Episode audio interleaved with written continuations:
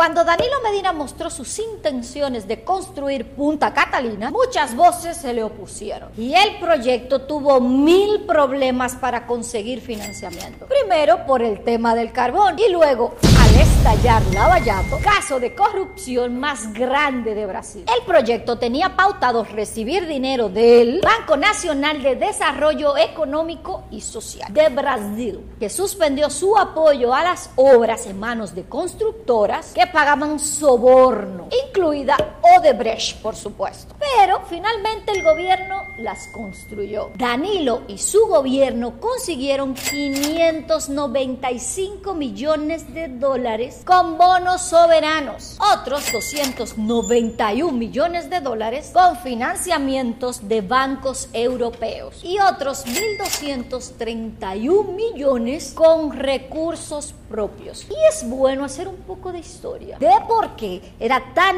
importante construir las plantas.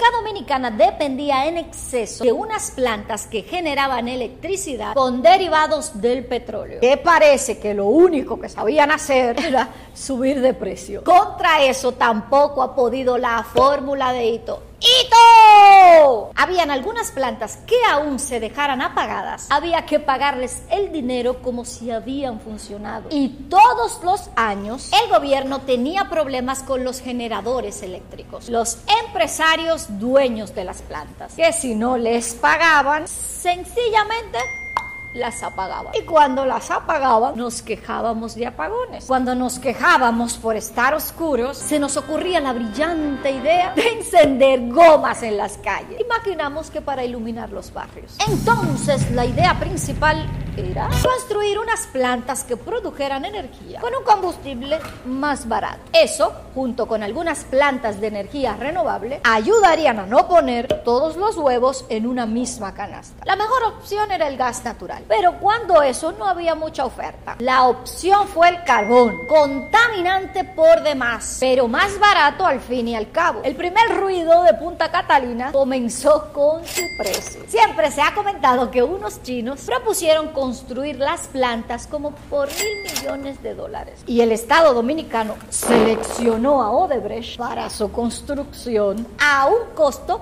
de 1.945 millones de dólares. Páralo ahí. Si usted oye algo, es que está lloviendo.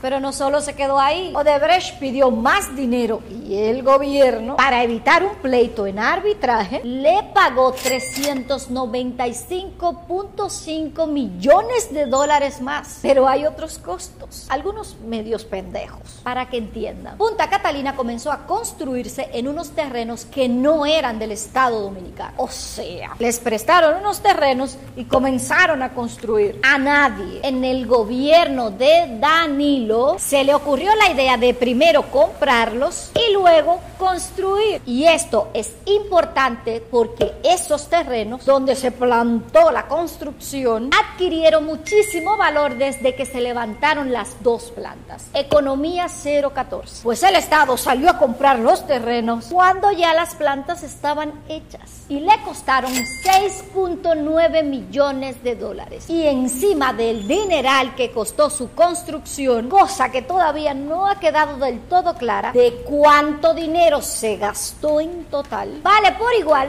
recordar el dinero del soborno. Y aquí hay que aclararse la garganta y beber agua. Que ahora sí se oyen de verdad. Y están lloviendo estrellas. Contrario a lo que nos quiso vender el gobierno de Danilo, en Punta Catalina sí hubo pago de sobornos. Lo confirmó la Procuraduría de Jan Alain, que cuando se dio cuenta de la pataza que metió, intentó sacarla. Entonces dijeron que el soborno no fue en la selección de la empresa, ni al hacer el contrato, que fue al hacer el financiamiento en el Congreso. A todo esto, nadie ha sido señalado ni llevado a la justicia. Una investigación del consorcio Internacional de Periodistas halló que se pagaron 39 millones de dólares en sobornos para construir las plantas. Pero eso no debería de sorprendernos. En el juicio famoso del caso Odebrecht, no se condenó a nadie por recibir los 92 millones en soborno, pero sí se condenó a uno, disque por manejarlos. Los funcionarios del PLD prometieron que Punta Catalina generaría en las finanzas nacionales un impacto de 450 millones de dólares al año, lo que suponía que el dinero invertido sería recuperado muy fácilmente. Pero tan pronto se prendieron y empezaron a funcionar, se les ocurrió la brillante idea de vender la mitad de la planta. Dice que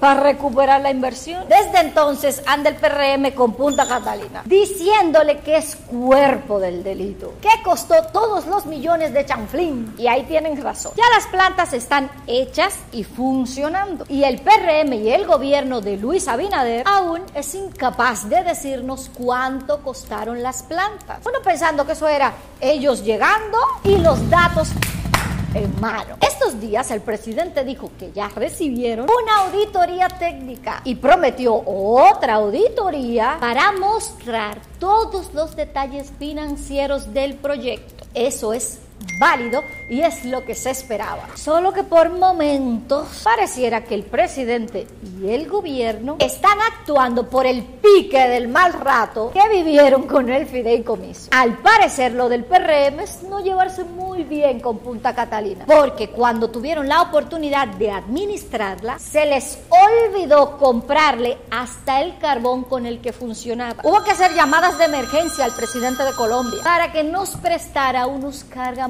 Y ahí llegó una tanda de apagones kilométricos. Y eso terminó con la cancelación de Serafín Canario, quien era el administrador general de las plantas. Ahora pusieron en pausa el famoso fideicomiso. Lo enviaron al CES para discutirlo. Mientras tanto, las dos plantas de Punta Catalina generan 758 megas, lo que representa el 24.5% de la demanda de energía que hay en República Dominicana. Eso las convierte en las plantas de generación de electricidad más importantes del país y las más atractivas. Y eso podría explicar el por qué había tantos sectores que antes se oponían a su construcción porque tiene la energía más barata y también puede explicar el por qué ahora todo el mundo las quiere. Ya están construidas y ahora sí es bueno manejarlas.